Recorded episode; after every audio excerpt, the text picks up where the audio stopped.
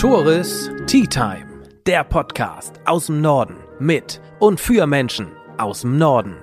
Dieser Podcast wird präsentiert von René Holling von der Postbank Finanzberatung. Auch in Zeiten der gestiegenen Zinsen bringt René Holling im Bereich der Baufinanzierung ein breites Grinsen. Auf ne Tasse Tee mit Flensburgs Oberbürgermeister Dr. Fabian Geier, der seit Oktober 2022 erster Mann hier in Flensburg ist. Und heute wollen wir die Tea Time nutzen, um den Mann hinter dem Oberbürgermeister mal kennenzulernen. Wer ist Dr. Fabian Geier? Warum ist er eigentlich Oberbürgermeister geworden? Warum ist er aus der Wirtschaft in die Verwaltung gegangen und hat er sich das so vorgestellt? Denn Flensburg hat sich in den letzten Wochen schon verändert. Es ist was vorgefallen, was niemand erwartet hat. Was hat das mit ihm gemacht? Was hat das mit der Stadt gemacht und was hat das auch mit der Stimmung hier vor Ort gemacht? Und ich freue mich sehr, dass wir beiden jetzt nach einem Jahr Dr. Fabian Geier in Flensburg als Oberbürgermeister miteinander sprechen können. Moin Fabian. Moin Moin, Toro, grüß dich. Ja, schön, dass ich hier sein darf. ja. schön, dass ich auch hier bei dir sein darf. Ja, wir blicken gerne. Ja, wir sind im zehnten Stock des Rathauses und überblicken die Stadt Flensburg. Guckst du da eigentlich noch gerne raus so oder gewöhnt man sich doch schnell dran?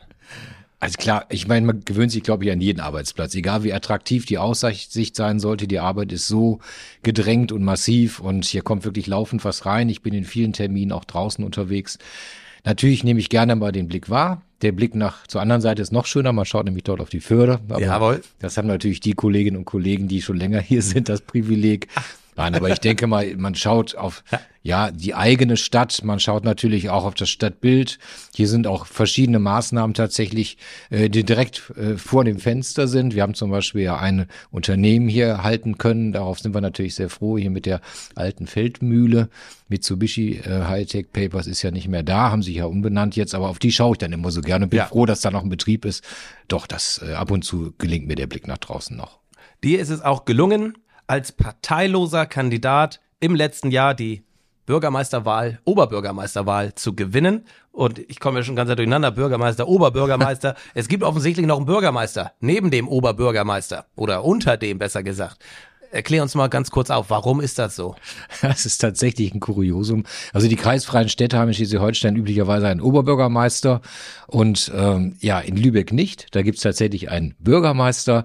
Also es gibt so gewisse Kuriositäten auch von den Städten selber, aber Neumünster, Kiel und Flensburg haben einen Oberbürgermeister oder eine Oberbürgermeisterin. Und unser Kämmerer ist tatsächlich mein Stellvertreter und deshalb Bürgermeister. Und der wird aber nicht von den Bürgerinnen und Bürgern gewählt, sondern tatsächlich hier von der Ratsversammlung. Und von daher gibt es da schon bedeutende Unterschiede, auch insgesamt, auch in der Aufgabenwahrnehmung. Und ähm, er ist ja, wie gesagt, als Kämmerer für den Bereich Finanzen zuständig und äh, meine erste Vertretung und ja, ich bin ja im Grunde fast allzuständig. Du bist für den Rest zuständig. Ich bin wirklich für so vieles zuständig. Du bist dafür zuständig, das dass der Verkehr läuft, dass äh, genau. Flensburg geschützt ist vor Hochwasser. Du bist geschützt, äh, du bist dafür verantwortlich, dass genug Mülleimer für Hundekot ist, das volle Programm, richtig? ja, also ist jetzt natürlich, also ich, ich habe schon die Hochens, über 1800 Angestellte und Beamte hier.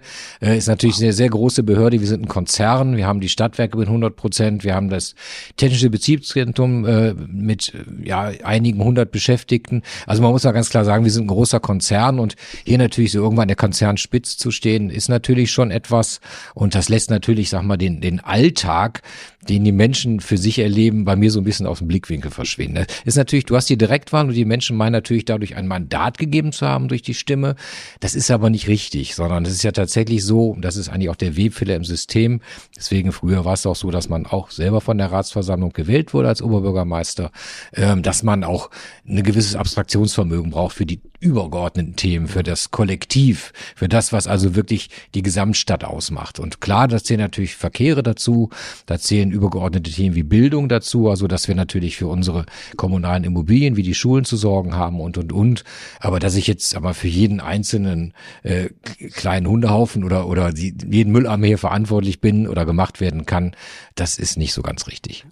Wir sind ja gerade dabei, eine eine, eine Reihe Podcasts zu konzipieren, wo wir denn auch mal darauf eingehen wollen. Konkreter, was macht Was machst du? Was machst du nicht?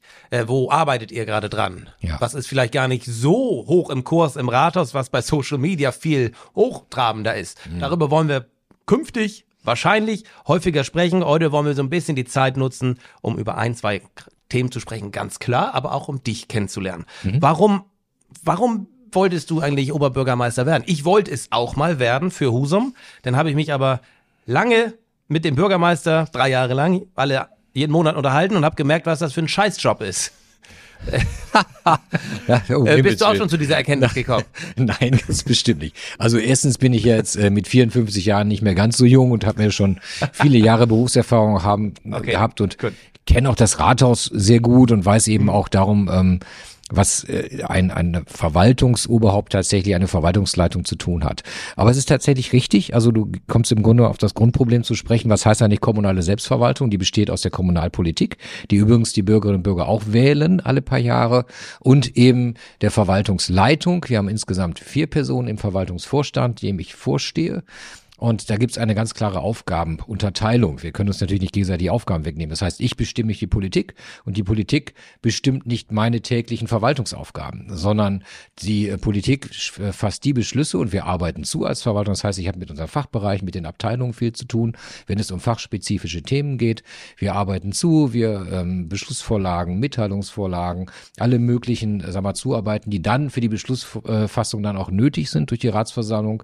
Da sitzen dann die Ehrenamtlichen, wir sind hauptamtlich, dann erforderlich sind, liefern wir. Und wir sind dann auch für die Umsetzung verantwortlich. Das heißt, am Ende des Tages verantworte ich den Verfahrensablauf und die dahinterliegende Umsetzung. Da muss ich dann Rede und Antwort stehen. Und die Kommunalpolitik ist der Souverän in der Stadt. Die sind die, die, die, die wesentlichen Leitlinien hier tatsächlich fassen, sind kein Parlament. Sie sind also kein Parlament ähnlich. Das macht das Land, Bund und Europa, sondern wir sind tatsächlich alle Teil der Exekutive.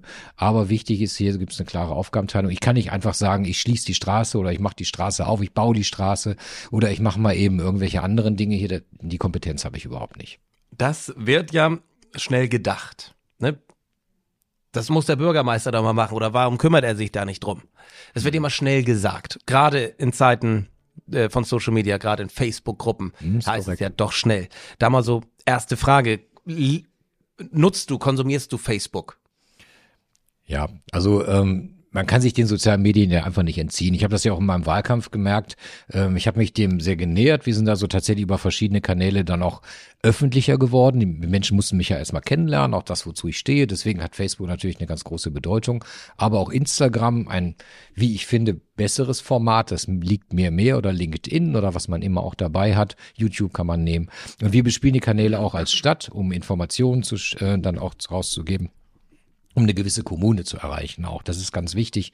Aber an sich, also es war ja mal ein Freundschaftsnetzwerk, es ist ja mittlerweile ein Feindschaftsnetzwerk geworden. Es ist wirklich unterirdisch, was dort läuft und äh, was sich dort teilweise auch abreagiert. Wir haben ja viele prominente Beispiele, in denen Menschen wirklich auch systematisch, finde ich, angegangen werden, gerade auch im politischen Kontext oder eben auch, sag mal, im prominenten Bereich. Und ähm, was wir dort erleben, ist ja eine gewisse Verrohung auch der Gesellschaft. Und macht es übrigens schwer, auch Menschen zu gewinnen, die so ein tolles Amt wie meines beispielsweise auch ausüben möchten, weil sie genau wissen, du kannst nicht in Ruhe arbeiten, es gibt gewisse Themen, an denen sich die Menschen erzürnen, häufig total unsachlich und du kriegst es nicht mehr eingefangen. Und zum Teil ist es ja auch wirklich gesetzt. Da kommt irgendein Stichwort und dann kommt verfestigt sich das und dann ist das wie so ein Lauffeuer.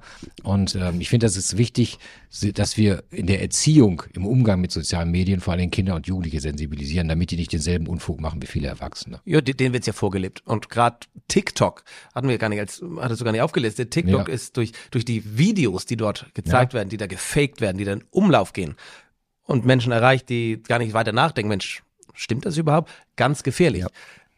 Apropos gefährlich, wir waren vor unserem Gespräch, waren wir, äh, sind wir zusammen durch die Stadt gelaufen und ich hatte am gestrigen Abend gepostet, Mensch, wir beide haben heute einen Podcast. Und da war das Stichwort einfach nur Bürgermeister und Podcast. Und da sind schon einige direkt an die Decke gegangen. Ne? Ich soll die fragen, wann trittst du zurück? Und ich soll die fragen, wann fährst du wieder in Urlaub? So. Das ging noch alles, das war harmlos. Aber es gibt ja auch Beispiele, wo sie wirklich vulgär werden, wo sie angreiflich, angreifend werden, Ja. offensiv wirklich werden. Ja. Hast du Angst, wenn du durch die Stadt läufst? Du machst es nicht den Eindruck. Nein, überhaupt nicht. Du hast es ja auch selber gerade mitbekommen. Ich bin ausgesprochen nett auch äh, ja angesprochen Bist du? worden. Ja, ja, wir, waren sogar, wir waren ja sogar noch Kann Kleinigkeit essen und die sie ist sogar jemand reingekommen und gesagt, Mensch, Ja. ich habe sie hier gesehen Ja, und- und wollte mal Hallo sagen. Also nein, ich habe tatsächlich noch nicht ein einziges Mal wirklich festgestellt, außer jetzt sage ich mal im direkten Nachgang zu dem Hochwasser, war die Menschen noch sehr betroffen und auch, auch, auch dort sehr ja intensiv auch damit befasst waren, das Ganze erstmal zu verarbeiten. Das muss man einfach verstehen. Ähm, aber ansonsten in der ganzen Zeit bisher noch nicht einmal erlebt, dass ich wirklich angegangen worden bin. Ich habe keine Angst, durch die Stadt zu gehen. Man Im hört Gegen- es ja von Im Gegenteil, anderen. von anderen kenne ich das eben auch. Ich Bürgermeistern. Landräten, Ja, ja, Politikern, Kommunalpolitiker gerade. Ja. Die laufen nicht so einfach mal so durch die Stadt. Also ich möchte gerade die Normalität und auch die Nähe zu den Menschen einfach nicht aufgeben wollen, äh, weil, nur weil es Menschen gibt, die tatsächlich auch zum Teil mir werden jetzt gegenüber keine, keine wirklichen Bedrohungsszenarien gefasst. Es sind Beleidigungen, es, sind, es ist übel, was gesagt wird und die Leute kotzen sich zum Teil einfach nur aus. Ich, wahrscheinlich bin ich auch nur der Anlass. Es gibt wahrscheinlich auch jeder, tausend andere Anlässe, die müssen das irgendwie ausleben und es ist total schade geworden, weil es äh, wirklich keiner, also die Leute ja offensichtlich nicht mehr, nicht mehr nachdenken. Auf der anderen Seite kenne ich eben auch ganz viele, die äußerst Kritik an solchen, äh, sag mal, Formaten auch äußern, mich wirklich in Schutz nehmen, auch wirklich oft sagen, Mensch, du musst das eben auch ein Stück weit aushalten. Aber ich finde, mir geht es hier in Flensburg noch gut. Also wenn ich andere höre, ich habe ja auch im Deutschen Städtetag war, ich habe mit vielen Kolleginnen und Kollegen gesprochen, die erleben ganz andere Dinge aus zum Teil für dich nichtigem Anlass. Und äh, da denke ich mir so, okay, wir müssen schon wirklich aufpassen, dass wir zivilisiert miteinander bleiben. Und ähm, es ist ja wirklich so, dass das Bild, das dort vermittelt wird, mit der, mit der Realität ja gar nichts zu tun hat. Und natürlich zum Teil aus dem Wahlkampf kommen, da immer noch Stimmen gibt, die ja nun gegen mich waren. Das ist ja nun mal so, es gab auch eine gewisse Hetze gegen mich. Das ist auch sicherlich ein einmaliger Vorgang gewesen. Und das sind wahrscheinlich dieselben Leute. Und ähm, ja, ich will die auch gar nicht verurteilen. Sie sollen ihre Meinung auch äußern dürfen. Sie brauchen vielleicht irgendwie eine, eine Plattform, ein Format, um das dann auch mal loszuwerden. Aber das hat natürlich mit dem Diskurs, zu dem ich stehe, nichts zu tun. Nein, aber ich fühle mich sonst noch in Flensburg sicher und wohl. Und ich möchte ja auch für die Menschen da sein und das werde, werde ich auch bleiben. Wir wollen ja auch ein Format schaffen, wo Fragen der Bürgerin, der Bürger, der Flensburgerin, der Flensburger gestellt werden können, die wir denn hier aufgreifen. Ja, Da gerne. gibt es natürlich unterschiedliche Möglichkeiten, aber dieses Format wollen wir möglicherweise äh, anbringen und voranbringen, dass sowas auch geklärt werden kann, dass ein bisschen mehr Transparenz auch entsteht. Weil es heißt ja einfach schnell mal, warum passiert da nichts, warum macht er das, warum macht er das nicht? Mal eine direkte Frage, die ich gestellt bekommen habe. Warum, äh, Fabian, wurden die grünen Pfeile abmontiert? Ja, das ist tatsächlich äh, ein Beschluss, der natürlich auch vor meiner Zeit noch lag.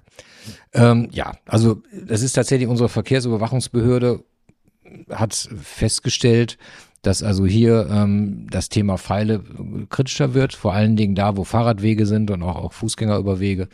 Und ähm, haben also dort eine Gefahrenlage gesehen, äh, aus der sie die Berechtigung genommen haben, einen Großteil der Pfeile abzubauen. Ich habe das nachgefragt, habe gesagt, wie hat sich denn die Gefahrenlage bisher tatsächlich dargestellt? Gab es dort eine Unfallhäufigkeit? Antwort nein. Also man hat im Grunde genommen eine Gefahrenlage gesehen. Da muss man auch drüber reden, sachlich. Und da muss man natürlich auch mit der Polizei mal sprechen und sagen, sehen die das tatsächlich auch so? Das habe ich mittlerweile natürlich getan.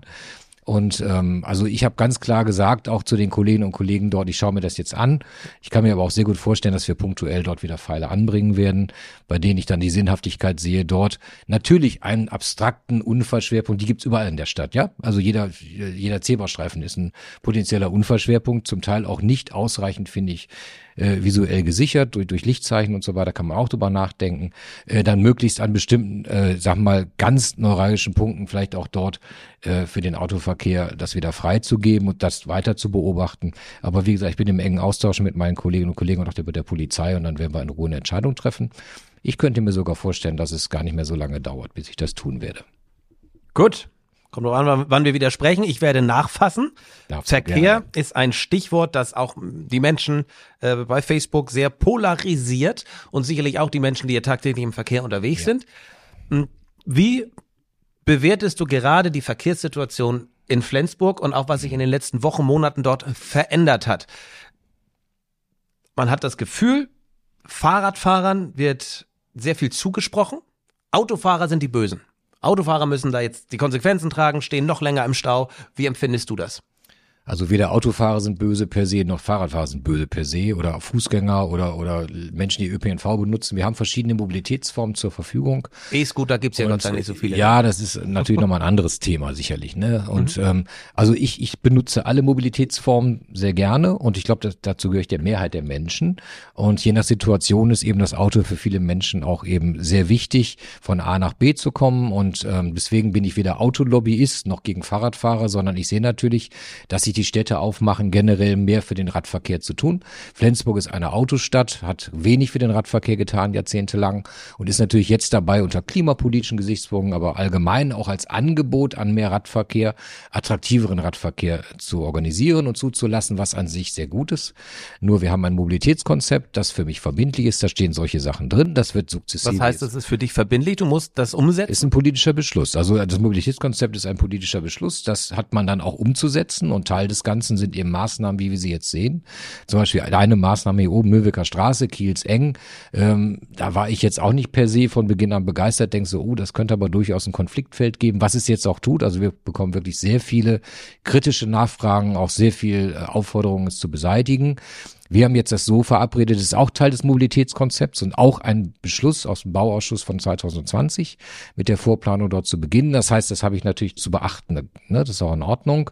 Und ähm, wir werden das evaluieren und ich werde mir das in Ruhe anschauen. Und ähm, die Politik, die Kommunalpolitik hat ja die Möglichkeit tatsächlich dort so einzugreifen, dass sie ihre eigenen Beschlüsse auch revidiert. Das haben wir jetzt in Radweg Exe gesehen. Und ähm, diese, sag mal, diese Diskussion wird natürlich auch mit mir geführt. Ich fühle die auch aktiv dort mit der Kommunalpolitik und frage natürlich auch nach, ist das tatsächlich noch jetzt politischer Wille?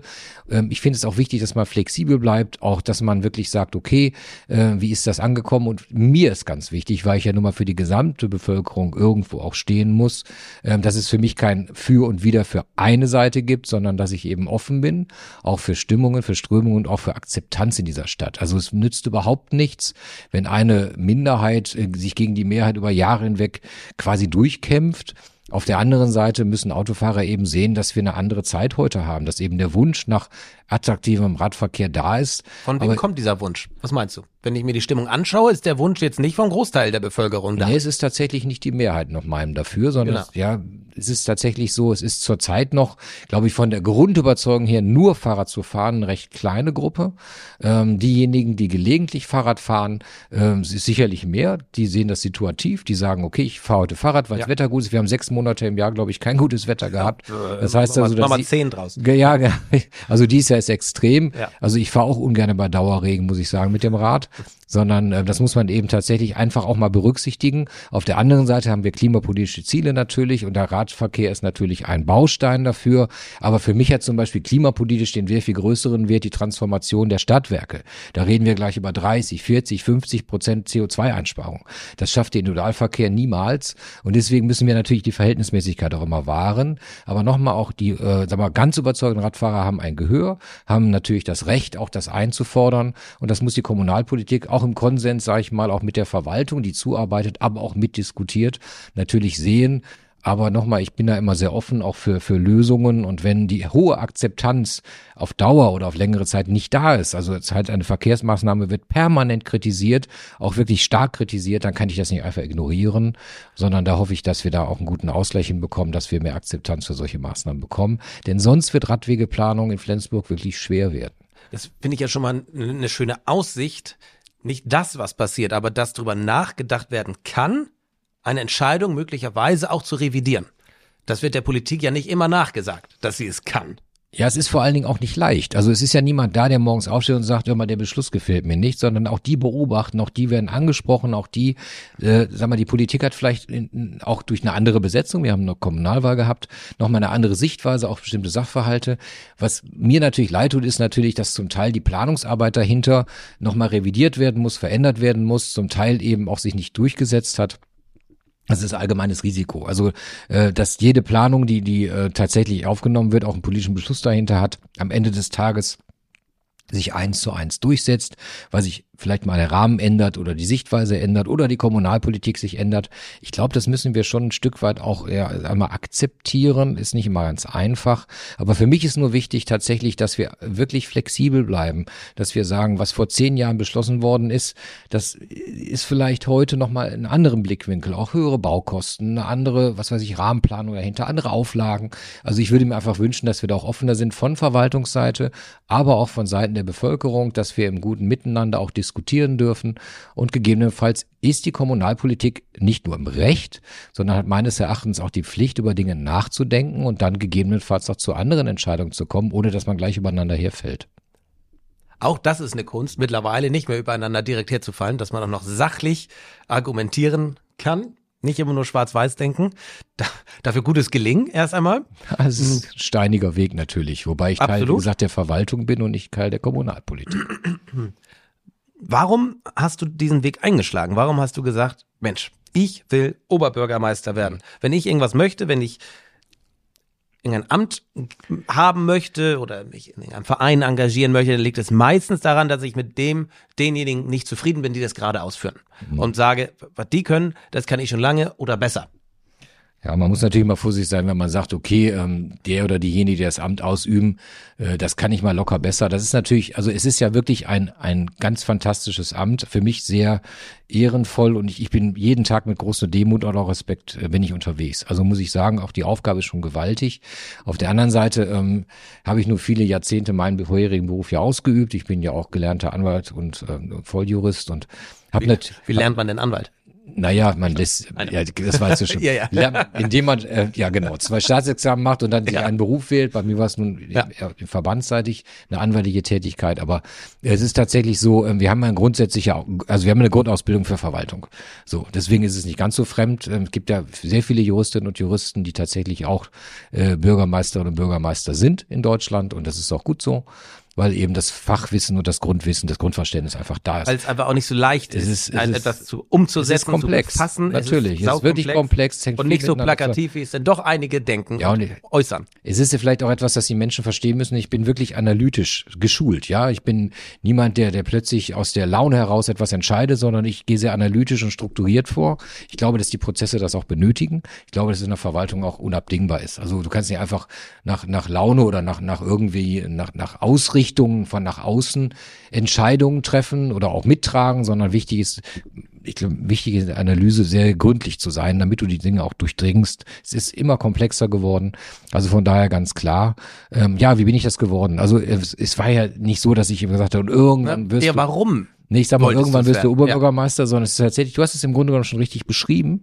Ich lebe jetzt seit fast 19 Jahren hier in Flensburg und habe eben schon viel erlebt. Das ist äh, drei Oberbürgermeister und Oberbürgermeister habe ich hier erlebt und äh, mit vielen auch immer Kontakt gehabt. Also überhaupt auch mit den, gerade mit den Amtsträgern und Amtsträgern hatte ich direkt Kontakt.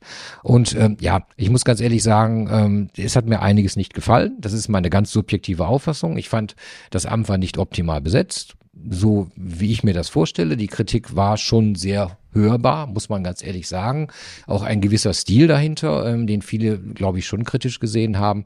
Aber nochmals, ganz meine subjektive Meinung gewesen. Und dann haben mich Menschen angesprochen und haben gesagt, Mensch, wir kennen dich ja gut, wir, wir können dich das bei dir vorstellen. Du bist ja auch immer sehr kritisch, auch in der Öffentlichkeit hast du ja häufig schon mal ähm, doch dort kritische Worte auch mal äh, von dir gegeben und und und. Was auch mein Job war natürlich damals. Ne? Und ähm, ja, und dann habe ich mich doch wirklich sehr lange mit dem Prozess beschäftigt habe ich fast ein Jahr, habe ich mich selber geprüft, aber auch alle anderen haben mir viele, viele Ratschläge geholt, habe mich sehr intensiv damit befasst, ob ich das wirklich mit hundertprozentigem Einsatz dann auch möchte. Wenn ich etwas tue, dann immer hundert Prozent.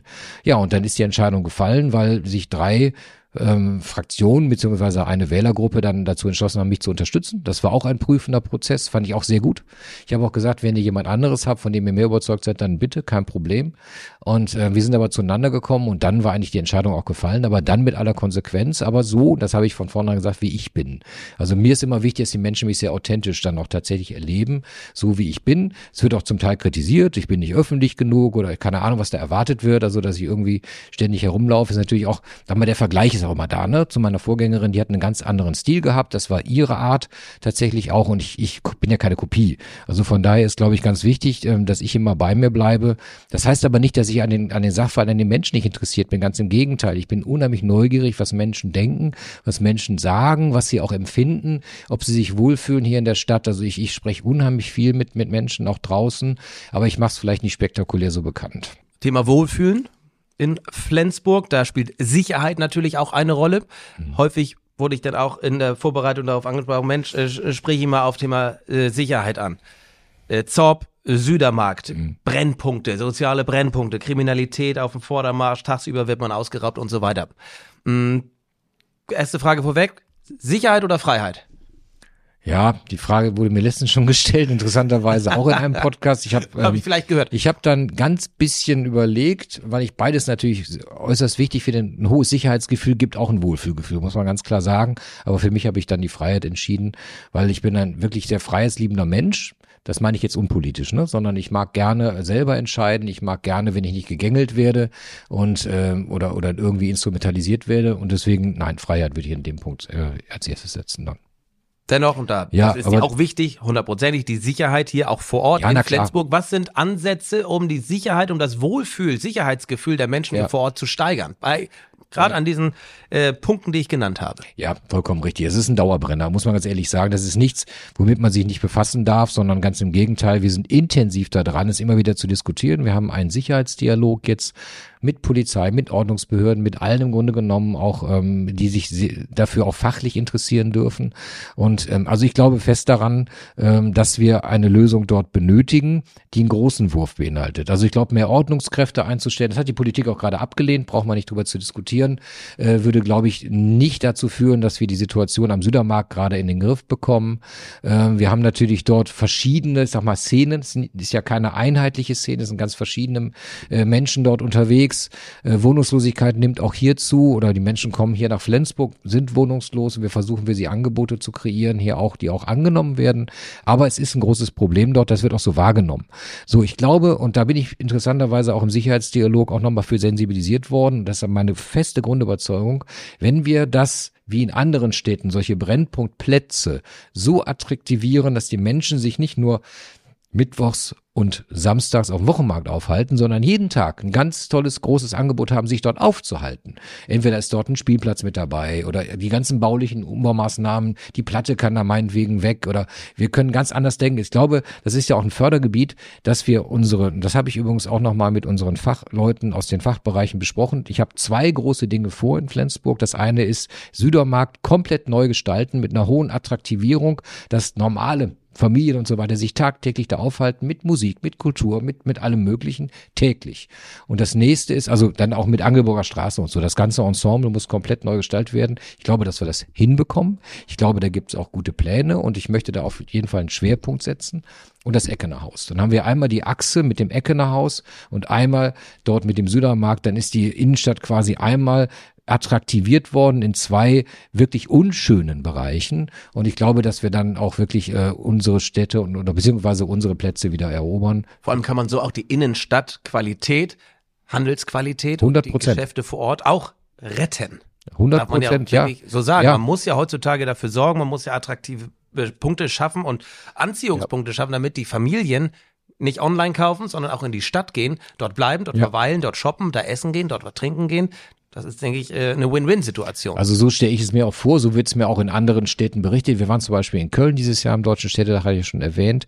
Die haben ihren Brennpunktplatz, der war aufgegeben. Da war nur noch Drogenkriminalität, da mhm. war nur noch, da ist kein, nach mal normaler Mensch mehr hingegangen, haben sie komplett mit baulichen äh, Möglichkeiten und das Interessante ist mit einem großen Brunnen, da, der war schon angelegt, den haben sie reaktiviert, dort wieder mit dem Kiosk dabei Leben zugelassen. Es sind vielleicht noch 10, 20 Prozent, sind noch äh, schwierig, aber das hat sich komplett umgekehrt. In einem Brennpunktviertel, das aufgegeben war.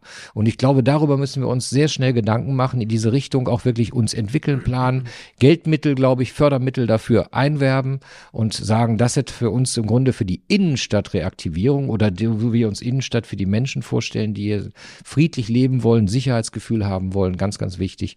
Also da würde ich gerne in meiner Amtszeit große Schritte Schritte für gehen. Und ähm, ich habe auch einen Konsens mit unserem, sag mal, Sanierungsträger, auch mit dem Fachbereich drüben ähm, Bauen und Stadtentwicklung. Also ich glaube, dass wir da äh, große Schritte gehen können, wenn wir uns darauf konzentrieren und es nicht verzetteln mit anderen. Ich glaube, es gibt auch für uns beide ganz, ganz viele Themen, die man hier noch ausführlicher besprechen kann. Von Handel über Sicherheit, nicht nur Kriminalität, sondern auch Sicherheit der Stadt, was Wasser angeht, ähm, Attraktivierung der ganzen Stadt, die Unternehmer hier, die großen Unternehmen zufriedenstellen, die Menschen zufriedenstellen, den Verkehr zu beruhigen, die Steuern, das Wohnen, Asyl, von bis jede Menge zu tun. Aber ein oder zu sprechen, ein Thema müssen wir noch kurz anreißen. Das Thema, das Flensburg in den letzten Wochen natürlich äh, beschäftigt hat und auch beschäftigen wird, ist das verheerende Hochwasser, die Sturmflut uns rennt ein bisschen die Zeit davon jetzt, das ausführlich zu erläutern. Es hat jeder mitbekommen, mhm. was passiert ist. Mhm. Erste Frage, was hätte man tun können, damit es nicht passiert? Und zweite Frage, was passiert jetzt mit den Betroffenen? Ja, was hätte man tun können, ist natürlich schwierig. Mit 2,27 Meter ist es wesentlich höher geworden, als wir das äh, gedacht hatten. Zwei Meter waren prognostiziert. Äh, Dänemark hatte 1,80 bis 2,20 Meter. Auch da ist sogar noch höher geworden. Zum Teil auch die hatten trotz aller Schutzmaßnahmen äh, schwere Schäden dort, auch in Appenrade zum Beispiel. Also von daher erstmal ist ganz wichtig, der Katastrophenschutz hat gut funktioniert. Das heißt, wir haben keine Menschenleben zu beklagen gehabt und wir haben auch keine Evakuierung wie in anderen Landesteilen. Äh, da bin ich persönlich einfach mal froh darüber, trotz aller Betroffenheit bei den Menschen, die wirklich äh, hart getroffen sind, darf ich mich auch mal darüber freuen, dass wir hier tatsächlich niemand zu beklagen haben. Äh, und es ist ganz wichtig, dass eben der Katastrophenschutz als solcher, glaube ich, im Großen und Ganzen gut funktioniert hat. Wir sind aber gerade dabei, das aufzuarbeiten. Da gibt es auch noch Verbesserungen. Das nächste ist, ich habe jetzt ja eine Arbeitsgruppe gebildet, wie sich, sag mal, Verwaltung anders aufstellen darf. Es gibt dort ja zum Teil auch berechtigte Vorwürfe in Richtung eines Krisenmanagements, in Frage der Kommunikation. Strom wurde abgeschaltet, darüber wurde nicht eingehend informiert, dass der Strom jetzt abgeschaltet wird, Pumpen liefen nicht mehr. Das haben wir jetzt alles aufgearbeitet, haben gesagt, woran lag es tatsächlich? Das Hochwasser selbst hat eigentlich nicht zu den größten Schäden geführt, sondern die größten Schäden entstanden durch die Kanalisation, durch das Wasser, was von hinten kam. Und da muss es eben tatsächlich mittel- und langfristig Pumplösungen geben. Wir müssen deutlich besseren Schutz haben unserer Stromkästen. Die müssen wassergeschützt sein, Sache der Stadtwerke natürlich. Das heißt, wir haben mit TBZ, mit Stadtwerken, mit Stadtverwaltung für ein Krisenmanagement zu sorgen, das dann funktioniert, wenn wir eine Krisenlage haben. Hochwasser, Starkregenereignisse, meinetwegen Amoklauf, es spielt alles keine Rolle. Ich, und dieses Krisenmanagement habe ich ich jetzt in Auftrag gegeben. Der Vorstand ist damit komplett jetzt äh, abgeholt worden. Wir gehen das jetzt aktuell an und wollen bis Ende 24 damit komplett fertig sein. Das heißt also, jeder weiß, auf welchem Platz, wo sitzt er. Ich wollte gerade sagen, das ist gut für die, das ist, kommt, für die Zukunft. Das ist für die Zukunft. Was wir jetzt mit den Betroffenen Genau, was ist mit denen, die jetzt? Das ist ja eine zweite Frage gewesen. Genau. Also ganz ehrlich, mich macht das sehr betroffen. Ich habe ja mit vielen gesprochen und ähm, einige haben tatsächlich große Existenzsorgen, sind wirklich hart getroffen worden und wissen nicht, wie es weitergeht. Ähm, es war ja ein Härtefallfonds angekündigt worden vom Land für solche Fälle. Das hat sich so wohl noch nicht äh, realisieren lassen. Ähm, da habe ich jetzt nicht mehr konkret was gehört. Es geht wie, um ein Kredit. Wie kann das, Fabian, wie kann um das sein? Es gibt für alles irgendwie Sonderfonds und hier und da und für Israel und für Ukraine und dafür und dafür. Genau. Und jetzt für uns. Warum nicht? Ja, es ist, vor allen Dingen ist es mir ein bisschen unbegreiflich, weil es ja auch, ähm, ich war ja mit dem Ministerpräsidenten und der Innenministerin in der Stadt unterwegs und es wurde dort tatsächlich von beiden ja in Aussicht gestellt, ein solcher Härtefallfonds. Ich glaube, dass äh, insbesondere die Finanzministerin natürlich sieht, äh, 200 Millionen Euro ist noch nicht gedeckt durch Bundesmittel und so weiter, durch den Zuschuss. Ähm, das ist offensichtlich in dem Land klar geworden ist, wir haben so viel betroffen in ganz Schleswig-Holstein, der ganzen Ostseeküste, das geht in die hunderte Millionen nochmal dazu vielleicht. Ich weiß es nicht. Und von daher ähm, ist es, glaube ich, dem der Landesregierung einfach ja zu viel geworden, hier Versprechungen zu machen, die sie nachher nicht einlösen können. Auch die Frage der Verteilung ist ganz schwierig. Wir selber machen das jetzt so. Wir haben also, ähm, ich habe den Betroffenen äh, Gehör gegeben. Wir haben uns mit 80 Leuten getroffen, 70, 80 Leuten bei uns. Die habe ich eingeladen, 400 habe ich eingeladen. Äh, wir haben sehr intensiv. 400 eingeladen und 80 kamen? Ja, hier in der Bürgerhalle. Und sie haben sich auch zu Wort gemeldet, haben wirklich gesagt, okay, und auch sehr emotional zum Teil. Ich kann das alles nachvollziehen. Auch die Frage Direkthilfen sofort hier jetzt. Wir brauchen Geld, sonst können wir nicht weitermachen also mir tut sowas in der Seele weh, weil es soll niemand die Existenz verlieren. Aber was kann da der Aber OB machen? Genau, die Frage, ich Also habe das was- ja was erklärt. du machen? Was ich gemacht habe, ich habe gesagt, ich kann jetzt nicht runtergehen in den Keller und euch das Geld hochschaufeln. Ich habe nicht die Kompetenz dazu, sondern ich habe sie an die Fraktion verwiesen. Ich habe gesagt, schreibt die Fraktion an, geht dorthin und erklärt eure Situation und die Fraktionen entscheiden, die Ratsversammlung entscheidet nachher über Geld.